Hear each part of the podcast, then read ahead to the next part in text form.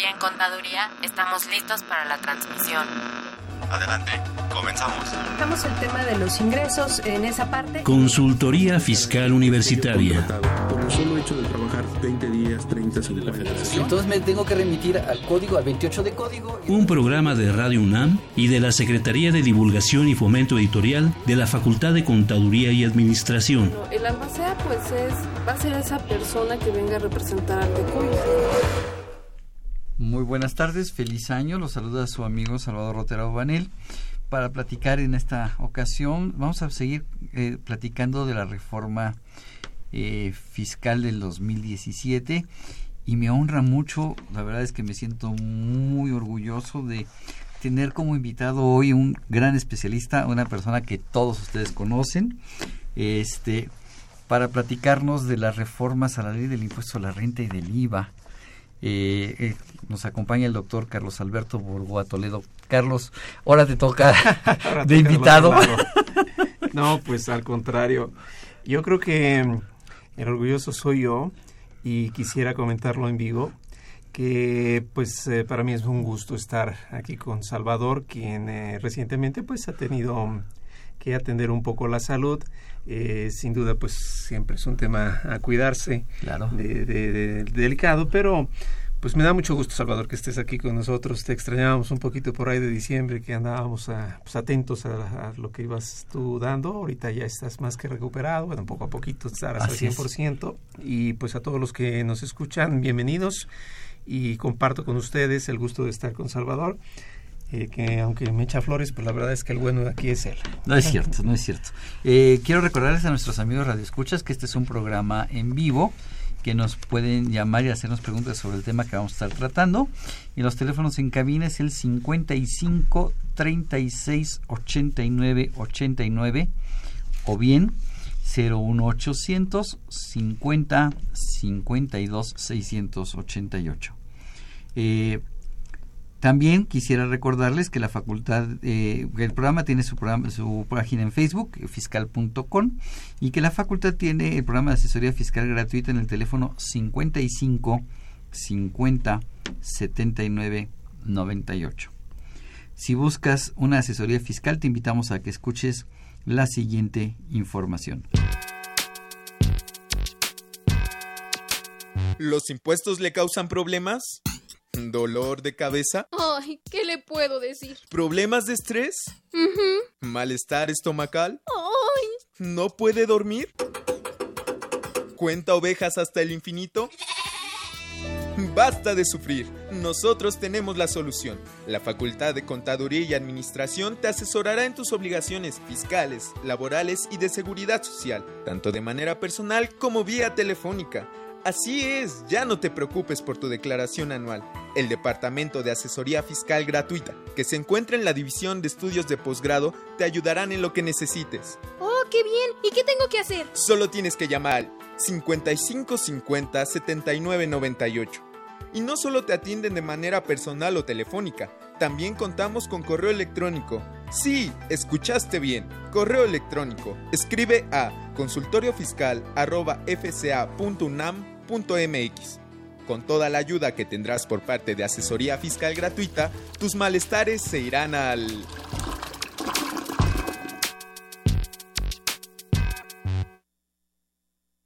Bien, ya estamos de regreso.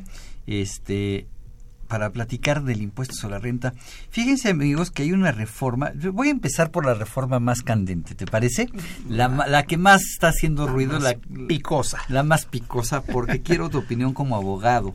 Fíjate que hay una reforma al artículo 27, a la fracción quinta. Le agregan un, creo que tercer párrafo, que establece requisitos para la deducción de las nóminas cuando éstas se paguen a través de un outsourcing. Ujú. Eh, esta, este, esta reforma establece que si yo tengo contratado personal a través de una empresa de outsourcing, para que mi nómina sea deducible, yo necesito pedirle a la empresa que tiene a mi personal que me proporcione no nada más la factura con el IVA desglosado y todos y toda la- todas las todos los requisitos que ya conocemos. Que aguas con la jurisprudencia, que supuestamente no había IVA, pero ahorita regresamos. Pero ahorita regresamos, así es. Entonces, independientemente de la forma de pago, la transferencia, el cheque, la factura, el IVA, el no IVA. Los 56 mil conceptos. Los, exacto. me dicen, pídele a tu proveedor que te entregue los recibos de nómina de todos los trabajadores que están contigo. Pero no nada más eso. Quiero los recibos de nómina, pero quiero además que tengas el acuse de recibo por parte del trabajador, porque pudo haber sido el recibo firmado o pude haber enviado al, al, trabajador el recibo por correo electrónico y entonces necesitaría yo tener un acuse del trabajador de que lo recibió vía correo electrónico. Bueno, son de hecho cuatro exactamente. La declaración de entero de las retenciones. Ajá. Y el pago de cuotas del IMSS. Del IMSS. Que se adicional a los recibos. Entonces son los recibos. El acuse de recibo del, del recibo. Así es. Este, el, eh, en la declaración de impuestos sobre la renta donde se declararon las retenciones y el seguro social. El comprobante primero que emiten, luego el recibo de que lo, lo de, de, que, lo recibieron, de que recibieron el recibo, de que recibieron ese recibo Ajá. y este la retención Ajá. y el cumplimiento con el IMSS. Así es. Que casi poquitas cosas, ¿no? Pero bueno. Así es, poquito es lo que piden. Okay. Pero hay, yo ahorita voy a platicar algunos puntos que veo, pero sí me gustaría ver tu opinión como abogado. ¿Qué opinas de esta, de esta disposición? Bueno, mira, me gustaría aclarar para todos los que nos escuchan que incluso este también es un elemento que discurre para impuesto al valor agregado, Así para es. IVA. Es decir, si yo voy a tener el esquema de, se le llama comúnmente outsourcing, eh, vamos a llamarlo así, aunque en realidad es el régimen de subcontratación, la pregunta yo creo que se centra en por qué en alguna manera esto se tiene que, por qué me echan tanta carga encima. Híjole, la respuesta, aunque se oye muy injusto y la gente por ahí empieza a hacer estos eh, exclamaciones de, de, inconformidad, es que seguimiento al artículo 15C de la Ley Federal del Trabajo, que en pocas palabras, eh, vamos, en una interpretación armónica, da la lógica. Lo voy a leer brevemente el 15C. Y dice, la empresa contratante de los servicios, cliente, deberá cerciorarse que permane permanentemente que la empresa contratista, es decir, el que me da el servicio, cumple con las disposiciones aplicables en materia de seguridad social y medio ambiente en el trabajo respecto de los trabajadores de esta última. Lo anterior podrá ser cumplido a través de una verificación. Es decir, si yo siendo patrón directo tengo que cumplir con todas esas obligaciones, al momento de volverme cliente del patrón y en seguimiento con el 15C de la ley laboral, debo tener el, vamos, debo coadyuvar en esa forma de corroborar que se cumple y de alguna manera como que se cierra el círculo que un día abrió la ley laboral. Sí, pero que además la, en la ley del Seguro Social también por ahí del artículo 15A, 15A así es, de la, la ley del Seguro Social establece la responsabilidad solidaria de en la subcontratación. Así es, es decir, si el patrón, que es el outsourcing, no paga sus cuotas, a mí me avisan. ¿Para qué? Para que yo esté atento, porque si no, también se vienen conmigo. Claro. Entonces, quizás sea la ley del Seguro Social, como bien lo dices, no me pide que yo esté solicitando la información al otro. La ley del ISR sí lo dice con mucha fuerza. Y para las quejas que haya, no es más que redondeo del 15C de la ley laboral. Así es. Entonces, quiero recordarles a nuestros amigos Radio Escuchas que es un programa en vivo, que nos pueden llamar y hacernos preguntas sobre este tema. El teléfono es el 55 36 89 89 o bien el 01800 50 52 688. Este, fíjate que yo veo muchos problemas en esto. De hecho, platicando con algunos colegas y algunos conocidos en el Servicio de Administración Tributaria, me dicen, es que ¿cómo vamos a implementar el control de esto? Te voy a platicar algunas cosas que yo veo. Uh -huh. Una, yo veo qué pasa con aquellas empresas de outsourcing que, ter, que no solamente hay un, un, cliente proveedor. Como herencia. Así es. Entonces resulta que yo contraté contigo, pero tú no tienes el personal, tú contrataste a su vez a otra persona, a otra empresa, y esa empresa a otra, y a otra, y a otra, y entonces en el quinto o la sexta contratación ya está la nómina. Pero esa quinta o sexta contratación yo no la conozco. Yo traté contigo, Carlos, tú me dijiste yo te ofrezco el personal, me ofreciste el personal, el personal está trabajando conmigo, tú me facturas, tú me cobras, Pero yo no conozco esa quinta o sexta empresa donde está El verdadero el verdadero patrón. Ujú. Esos esquemas de outsourcing, para los que nos escuchan, eh, tengan mucho cuidado porque son los agresivos o tienden a ser los agresivos y son los más eh, Peligrosos. evasores, así es, Así contingentes, llamémoslo así. Porque le ponen a un intermediario antes para que obviamente entre le pones uno, le pones otro, le pones otro y es como los tacos, le pones copia y le pones 20 y la idea para qué es? Para que se supone que en el rastreo de la información, la idea que a mí me venden es que conmigo nunca van a llegar. Sin embargo, recordemos que hay un concepto en la ley que se llama pues el beneficiario final o el destinatario final.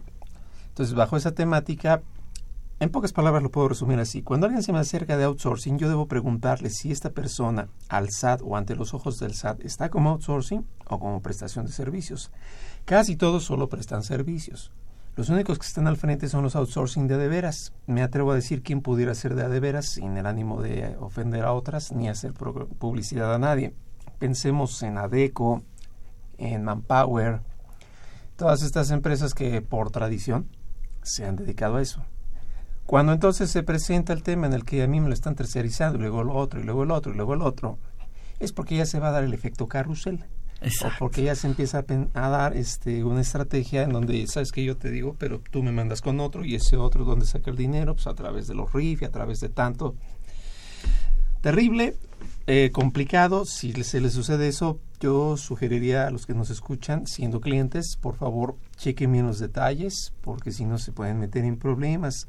Si yo soy el que ofrezco el servicio, por favor, hablo bien con los asesores, porque puedo estar haciéndola mal. Sí, claro. Entonces, pues, entonces en- si eh, en el ejemplo que estoy poniendo, si me pasa eso, pues a lo mejor valdría la pena buscar en qué otro lado pongo al personal, ¿no? Sí, o de alguna manera lo que yo le voy a decir, pues mira, haz de cuenta, la empresa A me va a referir con la A1, A2, A3, A4. Entonces le voy a decir, pues mira, yo no sé si tienes A5, A20, A30, pero lo que sí necesito es el documento, necesito los papeles, pero aquí hay otro tema, tres puntos a confirmar. El contrato dice un concepto. El comprobante fiscal por efectos del 29 a fracción quinta dice otro concepto. Y al final el pago tiene otro fin. Así Bueno, es. pues, Unamos las tres, así de fácil. Así Y es. yo puedo estar recibiendo un comprobante fiscal si no es de acuerdo al... O sea, no puedo estar exigiendo si el contrato nada más dice servicios de abril. Así es. Pero si nada más dice servicios de abril, en una auditoría me lo echan para atrás. Sí. Porque no hay materialidad. Entonces, pues abusados, nada más. Abusados. ¿Para qué quiero el outsourcing? ¿Verdaderamente para deslindarme de áreas que no me son importantes o para bajar impuestos? Pero entonces tendremos que voltear a ver en la, en la del trabajo los requisitos del outsourcing, Así que son tres. Que son tres. Sencillitos. A ver, los platicamos. De los tres es que yo como cliente no puedo no tener empleados. O soy empresa fantasma, ¿o qué pasó? Así es. Alguien No puedo tener a todo el personal, el 100% de mi personal no puede estar en puede vacío, ¿no? Así Así, sea los directivos, que es la otra tendencia por el 117 de la ley para que nada más no les pague PTU. Bueno, aunque sea esos, ténganlos, por favor. Un registro patronal me obliga a mí. Ajá. Debo tenerlos. Segundo, de los que yo mando outsourcing, no deben ser lo mismo fuerza de ventas. Y decido mandar dos vendedores allá y tres aquí, malo. ¿Por qué? Porque tercer requisito, no justifico la especialidad del outsourcing. Entonces, ¿para qué lo quieres? Me va a decir el SAT. Así es. Y si no lo cumples, laboralmente la contingencia es que tú te vuelves patrón. En ISR no es deducible. Y en Seguridad Social, responsable solidario. Y si te dieron una factura que causaba IVA, el IVA no es acreditable en, en los términos de la reforma también para el 2017 en materia de IVA. Así es, el IVA, Ahí es donde se vuelve a complicar. No obstante todo esto, como bien lo platicas, choca respecto de lo que viene a ser la famosa jurisprudencia que todo el mundo conocimos. Esa jurisprudencia, para todos los que nos oyen, solamente fue una aspirina. Decía, con ganas de no devolverle al cliente del outsourcing, no debió llevar IVA. Y uno se pregunta, a ver, el outsourcing no solo mandó del efecto de la nómina, sino su comisión. Era un solo comprobante. ¿Quiere decir que la comisión tampoco lleva IVA? Absurdo, ¿no? No, y además sobre eso cobró un seguro social y un Infonavit y un impuesto sobre nóminas que en estricta teoría no llevaban IVA. Claro. Pero, Pero- lo que está haciendo la- el colegiado, principalmente que fue un pleno eh, de tribunales colegiados, perdón que lo diga así, y si me escuchan los invito a que juntos reflexionemos el tema, es exentaron al outsourcing. Sí. Fácil. Por culpa de que el otro no cumple los requisitos, perdóname, ¿no? Así es. O sea, hay que hacer el costo. ¿Sabes qué? Tu comisión fue 10, y la, la factura era de, ¿qué te gusta? 100. 100. Pues 90 no llevan IVA y los 10 sí. Pero pues. Entonces, Así es. Pero entonces llega la reforma y me dice, que entonces necesito una factura que tenga IVA. Así es. Pero entonces necesitas pedirle, la ley del IVA voltea y me dice, es. los requisitos que te pidió renta, padrísimo. Eso es para renta. Bien por ellos, ¿no? Sí. Ahora para IVA, ¿qué crees que quiero? Quiero la declaración del IVA. Así es. Quiero ver que la factura que a ti te expidieron, el IVA fue declarado. Sí, ahí dice copia simple de la declaración correspondiente, es la primera, del acuse de recibo del pago del impuesto, así como de la información reportada al SAT sobre el pago de dicho impuesto. Ah, que ahí, que ahí esa información reportada al SAT sobre el pago de dicho impuesto se refiere a la declaración informativa de operaciones con terceros, la famosa DIOT. Todavía existente porque hay rumores de que por ahí, ¿no? Así es, todavía la DIOT, pero esa DIOT resulta que también se modifica para el año 2017. Así es. Y les dice a las empresas de outsourcing, ah, tú te dedicas a, a prestar servicios, maravilloso. Vas. Declárame, por favor, además del pago a tus proveedores, a quién le trasladaste IVA y cuánto les trasladaste a cada uno. De tal suerte que le puedas dar a tu cliente la declaración diciéndole, yo presenté una declaración de IVA de cobré a ti cliente y entonces aquí está la relación de quién le cobré. Exactamente. Que la verdad esa información, dicho un tanto objetivamente, siempre faltó. O mejor dicho, se debió afinar. Ajá, Porque la dioda empezó siendo, como todo inicio, un poco burdo, ajá. un poco genérico. Ahorita se afina y me parece muy exacto porque ese siempre fue el fin de una obligación de tal tipo, formal. Así es. Sí, sí, sí. O sea, fácil no está. Yo creo que la, te- la temática fiscal o para un ver- inversionista que viniera del país, decirle, ve cómo están los impuestos tan caros como lo están en todo Sudamérica y quizás algunos lugares de Europa. Nada más con la diferencia de que aquí pedimos más papeles. Sí, no, aquí el proceso administrativo es impresionante. Así es. Entonces, yo creo que se vuelve mucho más complicado tener outsourcing que tener a mi propio personal en mi nómina.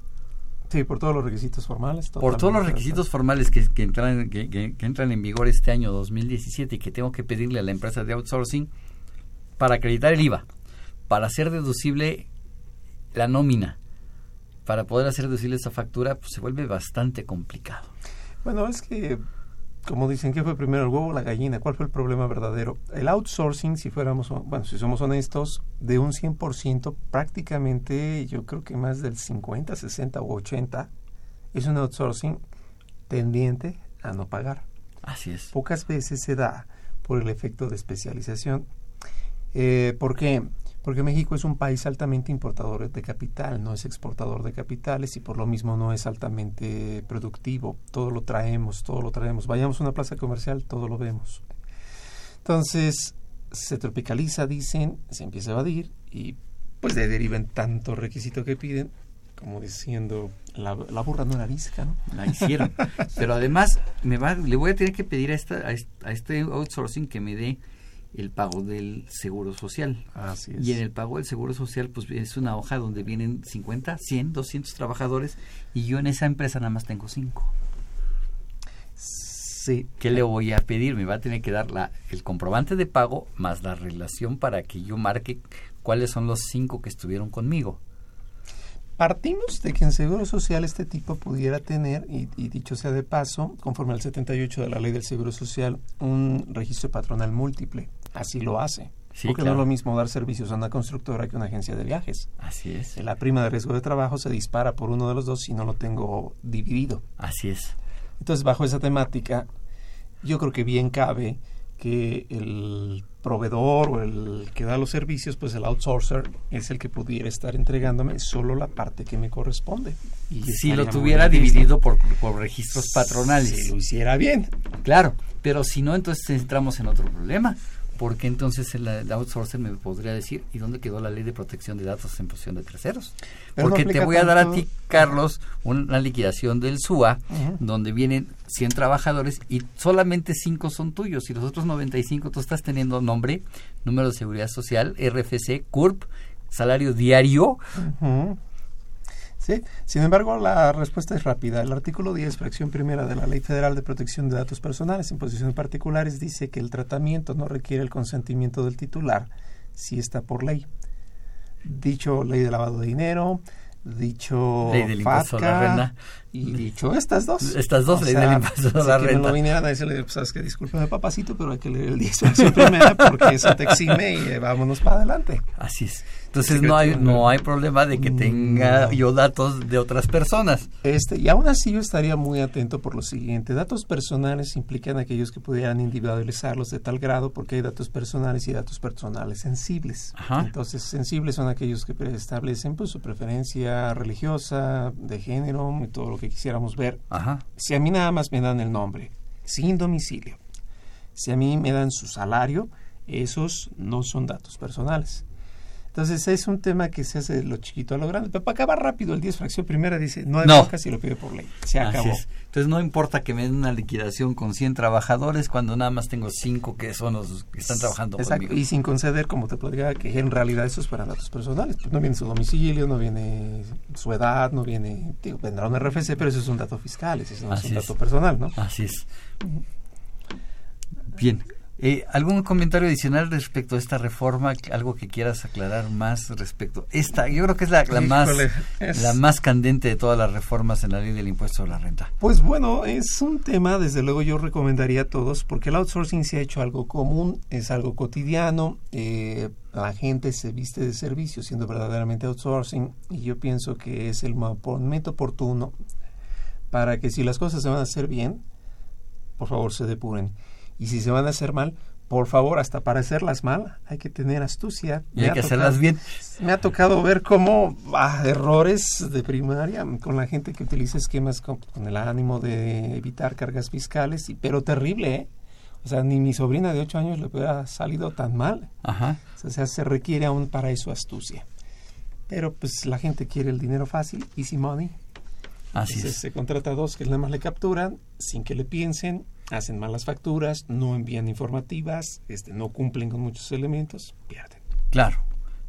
Es- es- se vuelve no deducibles esa- esas facturas en, el auto. mejor de los casos, porque es simulación de actos, si es que estamos en otro esquema. Y, y la simulación Y de actos es defraudación. Sí, pues artículo 109, fracción cuarta, con eso ya tenemos. Con eso ya tenemos. Bye. Así es. Fíjate que hay otra reforma dentro de la ley del impuesto a la renta que quisiera yo resaltar respecto a la deducción de automóviles. Ok. Fíjate que eh, siempre ha sido un pleito, pero eh, la- eh, la- los 175 mil pesos famosos, y ahora la gente va a estar escuchando, me va a decir, ya lo aumentaron. Pues podría decirles que sí y no. Sí lo aumentaron, pero, pero para ciertos vehículos. Así es. Bueno, buscando precisamente un tanto el ánimo ecologista o de la no contaminación y para que no nos dejen de dar los beneficios del hoy no circula y la colcomanía y el engomado cero. Sigue pues obviamente la división, bueno, se crea mejor dicho una división en donde el automóvil corriente, vamos a llamarlo así normal, el máximo es de 175 mil pesos, sin embargo aquellos, si lo leo específicamente, automóviles eléctricos que además cuenten con motor de combustión interna o con motor accionado por hidrógeno, solo serán deducibles hasta un monto de 250 mil. Es decir, hay una división entre los que contaminarían y los que se sabe que no pueden contaminar o no llegan a esos extremos. Que de ahí deriva las inversiones inmediatas, la deducción Así inmediata, pero es. ahorita nos quedamos con este punto. Hasta ahí se oye bien. Sí. Pero si ese criterio lo hubieran seguido en toda la ley, otra cosa sería. Claro, pero además 250 mil pesos para un vehículo híbrido o eléctrico Se queda corto. se quedó corto. Un automóvil de esos excede los 400 mil en el mercado, creo yo. El, el, el vehículo híbrido más barato que hay está, cerqui- está ligeramente abajo de los 400 mil pesos. Los Y, eléctricos están arriba de medio millón de pesos. Sí, no, y estamos hablando, porque no digo platicarlo con todo el, el debido respeto, insistimos sin ánimo de publicidad, eh, automóviles, eh, desde luego los de premium, pues esos los hay varios, pero ubico que es la Honda tiene uno, Honda tiene uno, eh, Toyota tiene el Prius, el- así es, carísimo, creo que está cerca de los 700 mil, así bueno, es. caro respecto del común económico que manejamos. Y así cada uno, ¿no? Cada línea tendrá el suyo y por lo mismo 250 mil pues es para reírse realmente. Así es. Pero bueno, subió de 175 a 250. Sí, híjole, sí, pero es que mira, ahí es donde yo veo mucho este contexto eh, y perdón que lo platique porque se politiza un poco. El, el viernes se nos acaban las vacaciones, eh, platicábamos fuera del aire y no es porque entre a la universidad a clases, no. No. Porque entra Trump. Así es. Entonces, vacaciones porque el mexicano no reacciona. El presidente electo, que hoy en día ya será en cargo para partir del viernes, trae una agenda muy fuerte. ¿Qué ha hecho México? ¿Se ha preparado? Ya se puso a trabajar para... ¿Está haciendo algo? Perdón, lo que sale hoy de beneficios de deducción inmediata, no, o sea, en serio. Como dirían los americanos, now you're talking. O sea, Ajá. no tenemos. No. Entonces la pregunta es, ¿esto hace frente a una industria de ese tipo porque estamos buscando al mercado que lo adquiere? Y en la producción, si bien hoy sale el beneficio de deducción inmediata, es solo para las empresas que no hayan tenido ingresos superiores a 100 millones. Así es. ¿Qué estamos haciendo México para hacer frente a esas decisiones que no las vamos a negociar? Ya están. Así es, así es. Nos habla Susana Naya, nos está haciendo una crítica. Ok. Y la verdad es que las críticas son buenas siempre. Oh, Este, sí. De la Gustavo Madero y le agradezco. Es, además, déjame decirte, Susana es maestra de latín y griego. Ah, excelente. Este, que por qué estamos utilizando el término de outsourcing y no lo usamos en español. Que la sociedad se corrompe desde el idioma. Con toda interesa yo coincido. Pues más bien outsourcing porque es el común que se usa en la calle. Es exacto, es un término coloquial en la profesión entre las empresas que contratan estos servicios. Y coincido con ella y desde luego pues pedimos una disculpa a todos, pero básicamente es para que nos pesquen la onda rápido, ¿no? Sobre todo los contadores y los empresarios. Pero es el régimen de Empresarios. subcontratación. Eh, En realidad debiera ser constatación. Hay tres palabras y lo platico. Está el insourcing, está el outsourcing y está el outtasking. Los tres operativamente tienen un esquema totalmente distinto. Y el outsourcing, que sé que es un, pues eh, vamos, un- una palabra en inglés, este se refiere propiamente a lo que hace Amazon al mandar nuestros productos. Los contrata con UPS porque Amazon no necesita un área de paquetería. ¿No? Pero no es lo que pasa. No obstante, entendemos la idea y outsourcing se ha quedado. Hasta Así la corte lo usan en criterios. Hasta la corte lo usa. Y, vamos, y eso no Pero es tienen toda la razón nuestra amiga Susana así Gracias es. por la observación. Así es. Este, que se va a seguir haciendo la Dios y entregando al SAT y en qué términos. Nos pregunta Gloria Cadena de Naucalpan. Pues sí, o sea, la diod es como las canciones de rock and roll, llegó para quedarse, aunque parece que estaba por ahí sustituyéndose, ¿no? Por Así es. Eh, hay rumores de que va a desaparecer, pero eh, Gloria, déjelo como tal. Hay rumores, no hay nada oficial. Nosotros no podemos decir que va a desaparecer o no. Este, se oyen por ahí este ruidos de que pretenden desaparecerla.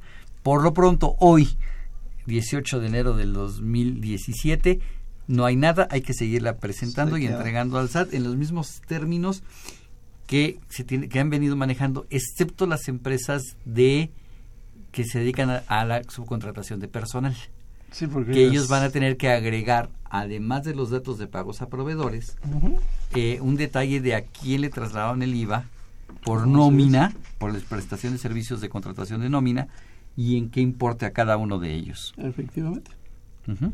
Verónica García, persona física con actividad empresarial, recibió un apoyo en diciembre del 2016 por el gobierno de la Ciudad de México para adquirir materiales, que si tiene que declarar este apoyo en su declaración mensual. Habría que ver en qué programa se, re- se refiere, ¿no? ¿Qué tipo de programa de ¿Y el valor? y el valor del, de- del beneficio para saber si se tiene que declarar o no. Si nuestra amiga Verónica nos quiere volver a llamar y darnos el dato de eh, eh, bajo qué esquema, qué programa fue y de cuánto estamos hablando. Yo creo que como tip, en lo que a lo mejor ella nos marca, tener como referencia siempre el 90 segundo párrafo de la ley del ISR, Ajá. que es el que nos da la referencia para cuando se informaría principalmente, porque no graba, eso es un hecho y hoy en día la ley Habría que ISR informarlo. Por eso, por eso es importante el valor. Este Mario Álvarez, profesionista que utiliza sus, este, la- eh, lo que es mis cuentas para sus operaciones, que si puede solicitar la devolución automática del IVA del mes de diciembre. Y, y hace una segunda pregunta, pero eh, si está utilizando mis cuentas para la devolución automática del IVA del mes de diciembre, tendríamos que ver si está si hay posibilidades de presentar declaraciones por separado en mis cuentas, sí se puede presentar declaraciones por separado. Entonces tendría que presentar una declaración con saldo a favor y después hacer la compensación. Eh, y que cómo puede saber si sus proveedores están al día para efectos de que le puedan devolver el IVA. Uy, Uy. Yo le diría un consejo que desde luego esto tiene que ser en la parte de negociación, salvo tu mejor opinión, Salvador. Eh, sabemos que todo, todo contribuyente puede tener, tiene una opinión de cumplimiento. La opinión puede ser positiva o puede ser negativa. Si no mal recuerdo, creo que está dentro de la regla 2.128 y 2.130. Me puedo equivocar, por, por favor, nada más hay que lo tomen como guía. Y esto, si yo quiero estar atento con ellos, le diría, ¿me vas a entregar todo? Pues ya estamos pidiendo información. Regálame qué opinión de cumplimiento tienes, positiva o negativa. Así es. Ya, con eso. Yo creo que algo que se está volviendo y cada día más eh, la gente pide a sus proveedores esto, ¿eh? Cada día más los, las- la- los empresarios están pidiéndole a los proveedores, ¿sabes qué? Para seguir trabajando contigo, yo no quiero tener problemas fiscales, declárame, regálame una opinión de cumplimiento. No me digas cuánto pagaste de impuestos, no va a haber, nada más es un documento del SAT que dice que están todas las declaraciones presentadas. Si quieres contratar conmigo, pues es uno de los requisitos que yo como política privada pongo porque sé que el documento existe. Así es. Y que no es información confidencial No ni, per- ni protegida. detalle ni nada, o sea, simplemente saber que no tienes ni gripa. Así es. Vamos a hacer una pausa y regresamos con algunas reformas para personas físicas. Los invitamos a que nos vean en la radio. Y nos escuchen por televisión. Consultoría Fiscal Universitaria. Y fiscal.com. En el 860 de AM. Y en la barra de Mirador Universitario Coahuila. Abordamos los temas de tu interés como impuestos sobre la renta, Declaraciones. testamentos, Pensiones. seguridad social, Estímulos fiscales. discrepancia fiscal, Régimen de incorporación fiscal. Entre otros temas. con destacados especialistas en la materia. Los miércoles por Radio UNAM. Los jueves por Y internet. los sábados por TV UNAM. Véanos en radio. Escúchenos por televisión. Se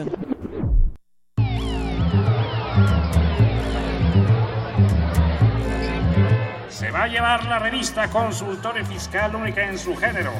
Aquí encontrará los artículos y sugerencias en materia contable, fiscal y administrativa.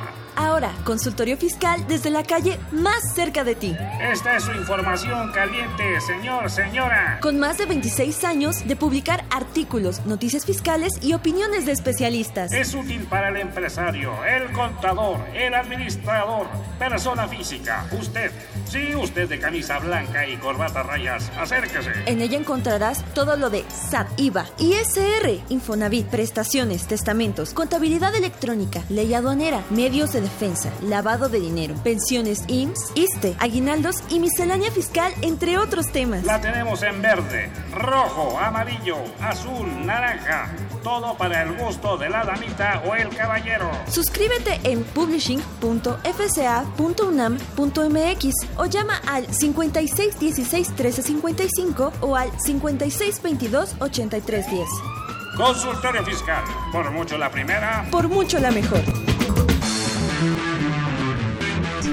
Bien.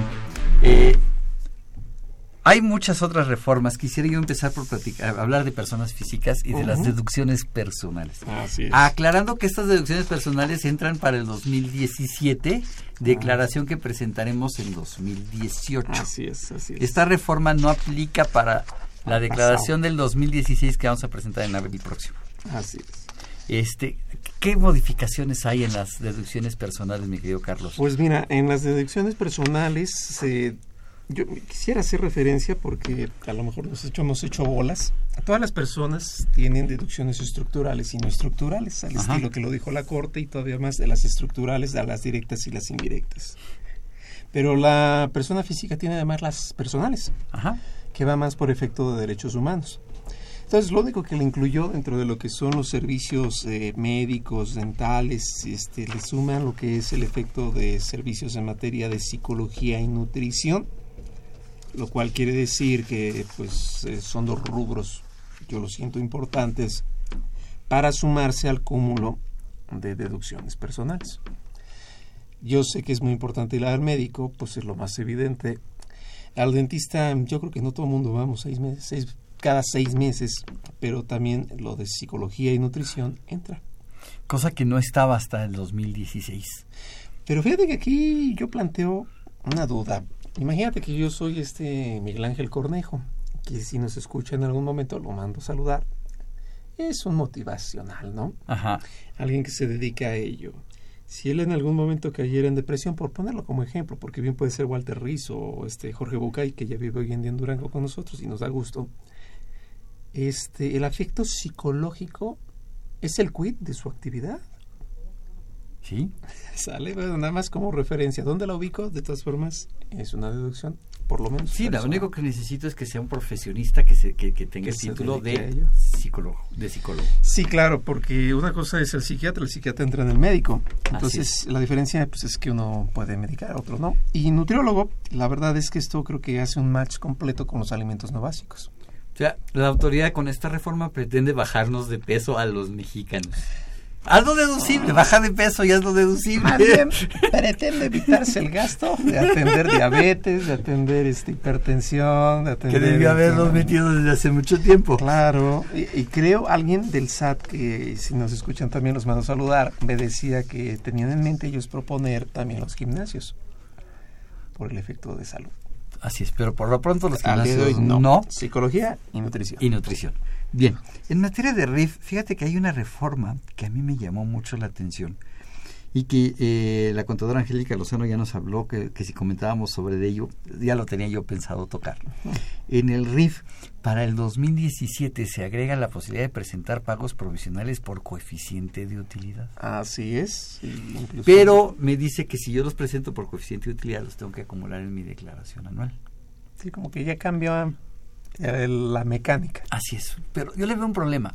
A ver, Carlos, fíjate que yo tengo un negocio, yo puse mi papelería y la di de alta en RIF. Ujú. ¿Por qué? Pues porque tenía a mi mujer que no, te- no sabía qué hacer. Ya mi hija no está, ya, ya está trabajando, estaba sola en la casa aburrida y le dije, a este negocio, atiéndelo y está mi nombre. Pero también soy un asalariado y también tengo ingresos por arrendamiento. Y entonces des- alguien- llega el contador y me dice, pues efectúa tus pagos provisionales por coeficiente de utilidad. ¿Qué va a pasar en mi declaración anual? Porque el RIF se supone que va por separado. De hecho, era uno de los beneficios que salió de 2014 a 2016. Así es. En donde decía, bueno, bien, también, también entran los asalariados, como que Ajá. no se excluía. Así es. Y ahorita pues ya implica una suma. Así es, pero si, si yo tomo la opción del RIF, voy a tener lo que sumar con mi declaración anual, con mis ingresos por salarios y por mis ingresos por arrendamiento para efectos de la declaración anual. Y entonces voy a perder el beneficio, porque ¿cómo voy a calcular el 90% o el 0 o el, o el 80 o el 70 o el 100%? ¿A qué le aplico ese porcentaje si tengo que acumular todo? Yo, bueno, se vuelve un punto de interpretación, definitivamente. Lo leo un poco para los que nos escuchan y juntos podamos llegar a un punto. Eh, señala el 111 que para efectos del artículo los contribuyentes puedan optar por determinar los pagos bimestrales aplicando al ingreso acumulable del periodo que se trate el coeficiente de utilidad que corresponde en los términos del artículo 14 de la ley. Ojo, considerando la totalidad de sus ingresos en el periodo de pago de que se trate. En el bimestre. Ese es el punto al que creo que nos detenemos. La totalidad de los ingresos correspondientes a RIF o la totalidad de los ingresos del contribuyente. Yo creo que es la primera. Yo me inclino en la interpretación que se refiere al RIF. Así es. A los ingresos del periodo en RIF. Pero como salen las reglas de carácter general, pues esto es como el Waze, ¿no? Te manda primero por un lado y luego te la cambia. Así es. Entonces, este... Sí, pero esta opción me dice que si yo ejerzo esta opción, entonces la declaración, entonces eh, ya no quedo eximido de, de incluir estos ingresos en mi declaración anual. Claro, tiene que entrar todo. Así es. Pero entonces llega mi declaración anual. Ok, quiero suponer que en pagos provisionales No, la no tengo problema. no tengo problema y me fui solamente RIF. Así ¿Por es. qué? Porque por salarios me retuvieron. Además Vamos a dejar fácil. que solamente fue salarios. Y se individualiza porque cada quien hace lo suyo, ¿no? Así Si es. yo estoy asalariado, pues mi patrón hace las veces, y yo me dedico a mi cálculo y le entra a mis cuentas y pues como tú Y quieras. ya. ¿no? Pero llega la declaración anual. Y yo, este es mi primer año con la papelería. Ujú. Y entonces tengo el descuento del 100% del impuesto a la renta. ¿A qué se lo aplico? Nada más a RIF. Si tengo que acumular todo. Y voy a aplicar un cálculo global. Salarios más RIF. Para descontar impuesto retenido por el patrón y pagos provisionales. Sí, no sé, falta, falta afinarlo, porque realmente incluso si yo me he ido abajo de los 300 mil año con año, sigo estando beneficiado. Beneficiado con el 100% durante 10 años. Pareciera que no va a tener mucho sentido que yo le quiera entrar. Me da la impresión de que quien le entra, como que es muy prematuro, ¿no? Que alguien se haya desgrabado tan rápido y esté pagando, pues como... y que se vaya a coeficiente de utilidad. ¿O será que es la puerta así debajito de salida de emergencia para el que supera el RIF rápido? Sí, pero, pero la persona física en régimen general no tiene coeficiente de utilidad. O sea, me están llevando a un RIF a que lo, a que lo trate como si fuera persona moral. O sea, al chiquitito trátalo como gigante. Porque en medio está la persona física que no aplica coeficiente de utilidad. O sea, no le vi sentido. Yo no le vi sentido a esta reforma. Como que estuvo yo creo que es un caso muy, muy, muy casuístico, muy, muy extremo para alguien que está realizando un efecto de empresa, más allá de actividad empresarial y que se está desprendiendo a salir rápido del RIF. Así es. Como para que su introducción al régimen ya de empresa, porque debo entender que el RIF es, el, es lo suyo, lo suyo, entonces rápido se encauce a lo que le vaya a tocar. Claro. Muy casuístico. Sí, está, está muy, muy, muy raro, pero, pero ahí está, existe la posibilidad, tendría que calcular su coeficiente de utilidad volteando a ver el año anterior, este, y qué pasa si es mi primer año entonces me voy al término del artículo 14 y me dice primer año no hay pagos provisionales, no hay coeficiente de utilidad. No obstante me tocan los bimestrales. No obstante me tocan los bimestrales. o sea, se vuelve complejo. O sea, creo que esta reforma está incompleta, falta muchas reglas por parte de la autoridad que nos digan cómo va a funcionar. Sí, sí, definitiva. Quiero recordarles a nuestros amigos Radio Escuchas que este es un programa en vivo que eh, nos pueden llamar y hacer preguntas sobre el tema que estamos tratando. Los teléfonos 55 36 89 89 o bien el 01800 50 52 688. En este caso del RIF, Salvador, el usar mis cuentas, combinarlo con un coeficiente, ¿qué tanta complejidad crearía? Porque se supone que mis cuentas pues, por mí hablan, ¿no? Tendría yo que tendría que dejar mis cuentas. O, utilizaría mis cuentas solamente para expedir comprobantes. Pero ya no sirven para Pero ya no sirve para cálculo de impuestos. Tendría que hacer el cálculo de impuestos a través de los formatos de, de las empresotas. Ah, eso estamos haciendo los mexicanos contra Trump. Eso estamos. Sí, claro. obvio nada. Este, Así, Sergio Hernández de Naucalpa nos pregunta que, que, cómo le hace para obtener un CFDI de un proveedor que no se lo quiere proporcionar. Aquí habría dos opciones. A lo mejor el, el, proveedor sí lo expidió, pero no se lo quiere dar. Entonces no se preocupe, entre usted a su eh, eh, Sergio, entre usted a la página del SAT de usted y si el proveedor ya lo expidió, su SFDI ahí está, en la página del SAT, en eh, consulta de, de comprobantes, dice recibidos y ahí está. Ahora el problema es yo ya le pagué, pero el señor se niega a emitirme el comprobante. Debe ser más bien en ese caso que Así aquel es. no quiere pagar Así es. Entonces, pues lo único, la única forma que hay es poderlo denunciar ante ante la ante el SAT en el 01800 Infosat. Usted puede levantar la queja y decirle los datos del proveedor, nada más tenga usted eh, documentos que prueben el pago del servicio o de la mercancía que le vendió, el nombre de esta persona y este y lo puede usted denunciar ante el SAT para que el SAT lo obligue a, emitir el comprobante. Un punto que yo adicionaría a eso es, me imagino que él obviamente busca la deducción del gasto porque a nosotros nos sucedió y a todos en esta vida nos ha pasado, contratábamos taxis, decían si le emitimos el comprobante, págueme el IVA porque era un taxi privado antes de Ajá. Uber, pagamos el IVA y jamás llegó nada. Eh, si el gasto le es muy importante, dependiendo del monto, la decisión la tendrá él, puede iniciar una acción, ojo, a materia, podríamos hacerla el efecto real de un juicio o el efecto de jurisdicción voluntaria, pero ¿a qué voy con esto? Porque una constancia judicial hace las veces frente al SAT de querer coquetear, ojo, no es al 100%, pero querer coquetear de que, pues como que me gustaría deducirlo, ¿no? Ajá. Y vamos viendo qué va saliendo. Claro, así es. Este Miguel Martínez hace un comentario respecto a tu comentario y, y- y- y nos, y nos hace una pregunta. Puntos particulares en los que los contribuyentes se deben preparar ante la llegada de Trump económicamente, personalmente, y que si puedes abundar un poquito más en un tema que, ay Dios, eh, por ahí me pasaron un eh, de esos eh, eh, bromas que llegan por, por WhatsApp.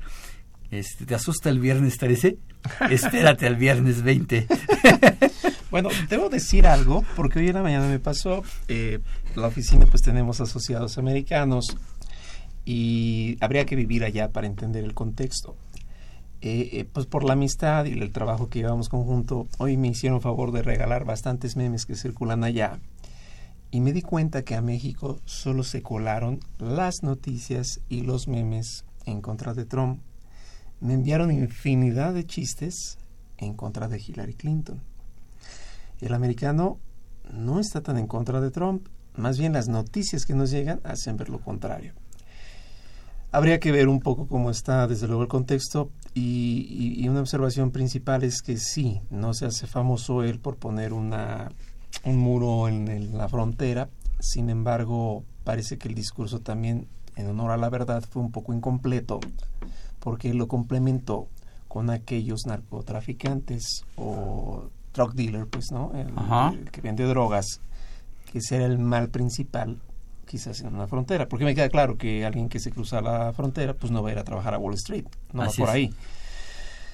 Personalmente, ¿cómo me puedo este, cuidar o preparar? Pues no, ya sabemos que ya es deducible la atención psicológica, ¿no es cierto?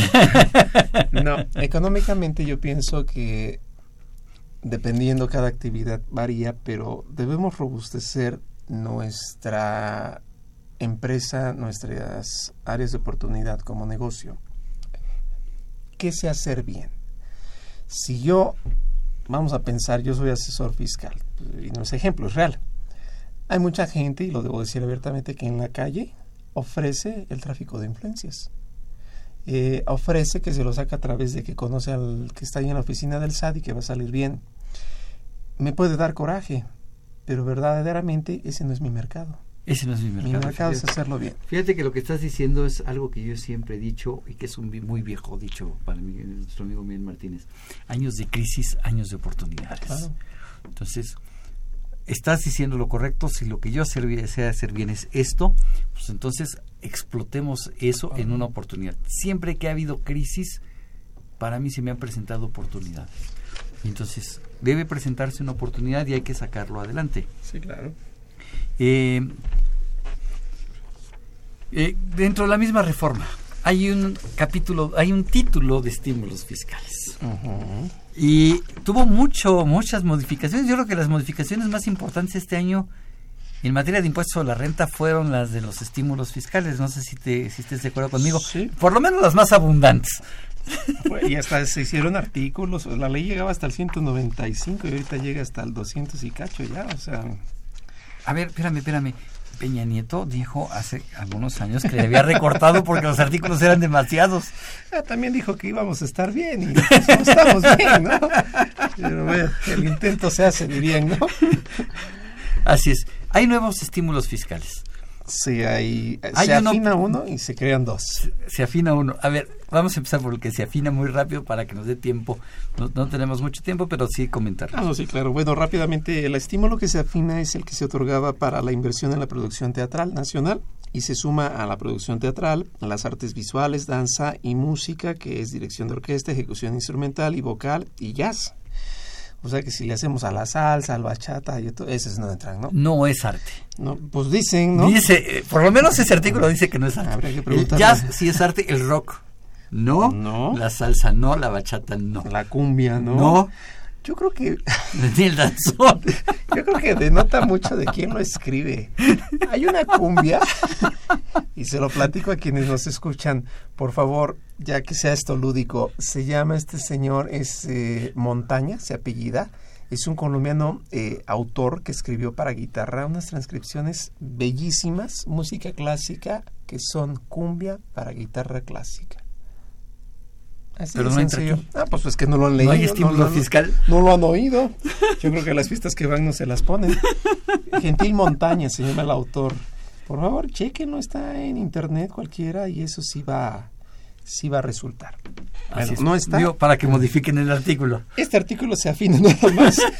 y es lo único que entra, ¿no? Es lo único que entra, se afina nada más. legisladores vayan a más fiestas, hagan más cultura, ¿no?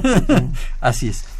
Pero bueno. Ok, Ese es hay otros estímulos nuevos, estímulos nuevos. Hay un estímulo, bueno, me voy a ir primero por lo que correspondería al tema de lo que es la investigación y desarrollo de tecnología. Para aquellas personas que estén realizando este tipo de actividades, el, el- va un poco así el estímulo.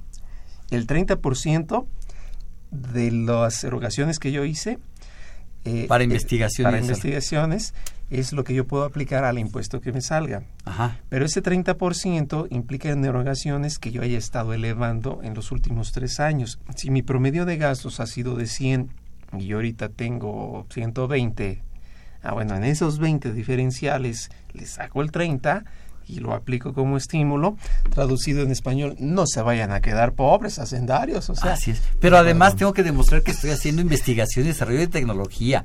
Tengo que registrar ese- ese- esa tecnología en México. Ahora, me gusta mucho el tema porque, señores, si ustedes se dedican a esto, recordemos que la investigación y desarrollo muchas veces lleva patentes. Entonces tenemos que estar bien atentos y qué bueno que no lo pidieron como requisito y ojalá no me esté escuchando nadie del comité interinstitucional porque toda patente de investigación o de este, innovaciones, pues de invenciones, eh, debe estar en el INPI, aunque esté en proceso. Segundo, comentaba alguien por ahí en televisión, y ahí es donde yo le pregunto, ¿usted qué hubiera hecho? Yo hubiera hecho que no fuera el 30, que fuera más, porque una invención muy buena que está ya patentada es la de autos que trabajan sin necesidad de gasolina. Pero Así con es. un 30 no va a salir. No va a salir. Y pero bueno, Ford ya se fue, ¿no? Ford ya se- Y nada más Y General Motors está amenazando. Ahí vamos. Este, Verónica García que nos complementa los datos que le pedimos fue la Secretaría de este de Secretaría de Desarrollo Rural y Equidad de- para Comunidades y el apoyo fue por 30 mil pesos. Yo les diría ni se preocupe, Mm, Ni siquiera hay que informarlo. ni se preocupe, no tiene ni siquiera por qué informarlo, no tiene que hacer nada con él. Lo dice el Utilícelo. 90 además, ¿eh? Así es, utilícelo, aplíquelo para el fin para el que se lo dieron y adelante.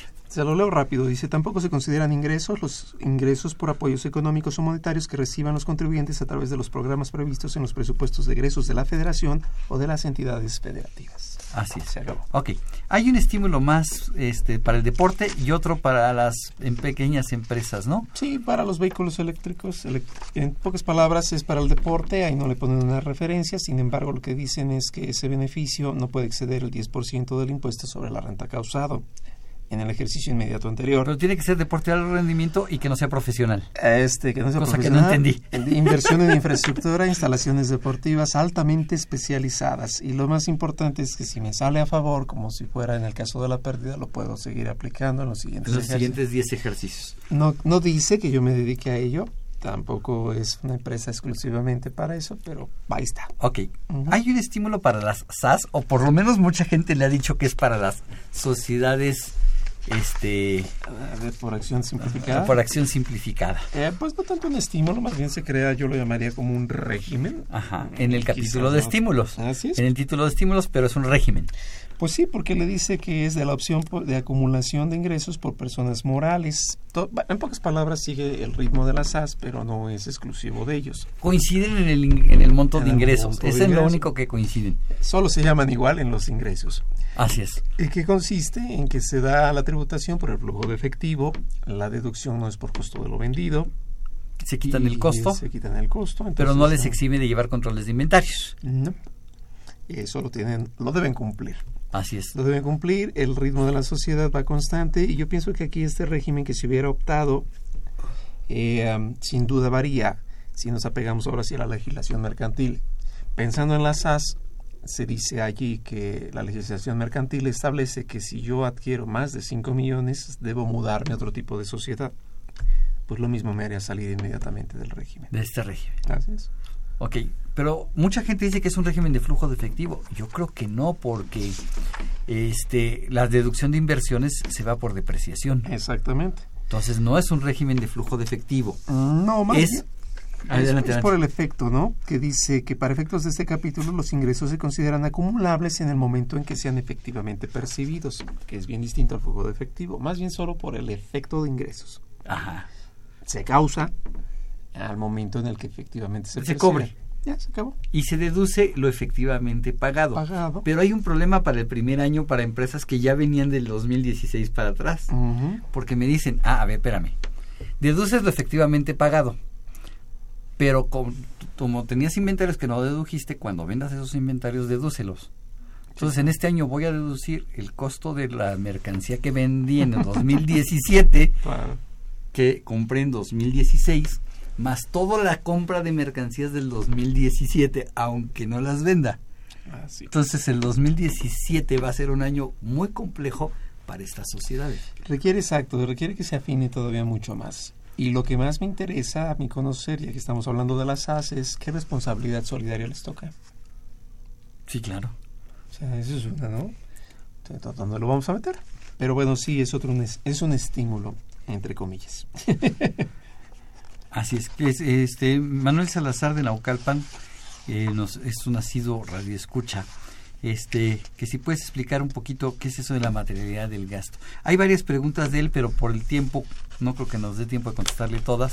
Entonces, eso de la materialidad del gasto. Ok, la materialidad significa que no solamente es que esté en papel que yo gaste, sino que se pueda corroborar de manera fehaciente qué es lo que gasté. Es decir, si yo me lo gasté en adquirir mercancía, en adquirir este materia prima, debo tenerlo respaldado no solo el documento, sino con los inventarios, algunas pruebas físicas, entonces empieza a ser un ¿Dónde poco estuvo más, ese, ese, ¿dónde ese estuvo? producto? Pero si fue un servicio, entonces demuéstrame que el servicio existió. se dio, pero es que recordemos que todo se relaciona con algo más. Si a mí me dan un servicio por apoyo técnico, debo entender que aquel tiene una certificación, debo entender que aquel tiene... Entonces con eso lo vamos enlazando, para darle la fuerza de que sí se hizo y no más es decir, cuento. Manuel, eh, y redondeando un poquito o reforzando un poquito lo que dice mi- nuestro buen amigo Carlos Burgoa, es que no solamente es para de la deducción, basta con que tenga yo el comprobante del pago y el, ex- el CFDI expedido por el proveedor,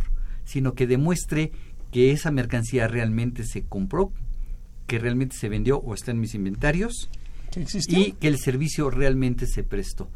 Por ahí en una ocasión vi a alguien que dijo, no, pues factúrame un este manual de organización. Entonces pues, va a llegar la autoridad y me va a decir, perfecto, maravilloso. Déjame ver tu manual de organización dónde está. ¿Perdón? Ah, Hay un punto bien básico. Yo le recomiendo a nuestro amigo y a todos los que están que no todo es fiscal. Al día de hoy hay una película en cartelera, se llama Aliados.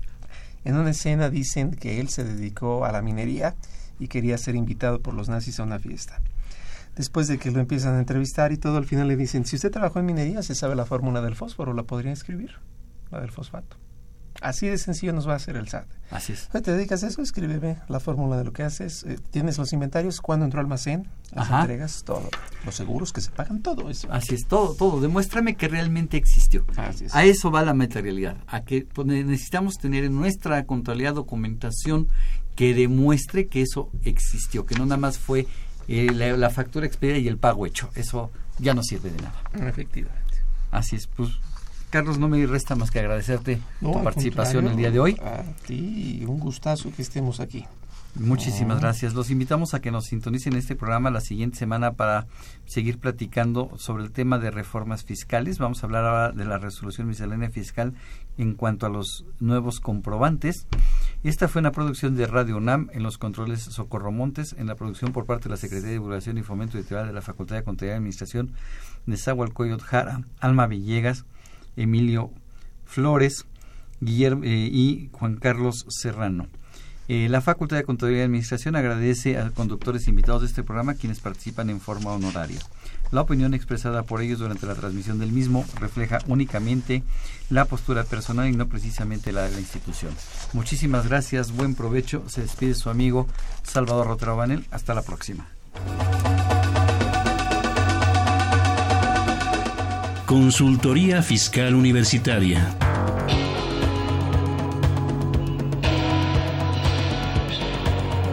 Un programa de Radio UNAM y de la Secretaría de Divulgación y Fomento Editorial de la Facultad de Contaduría y Administración.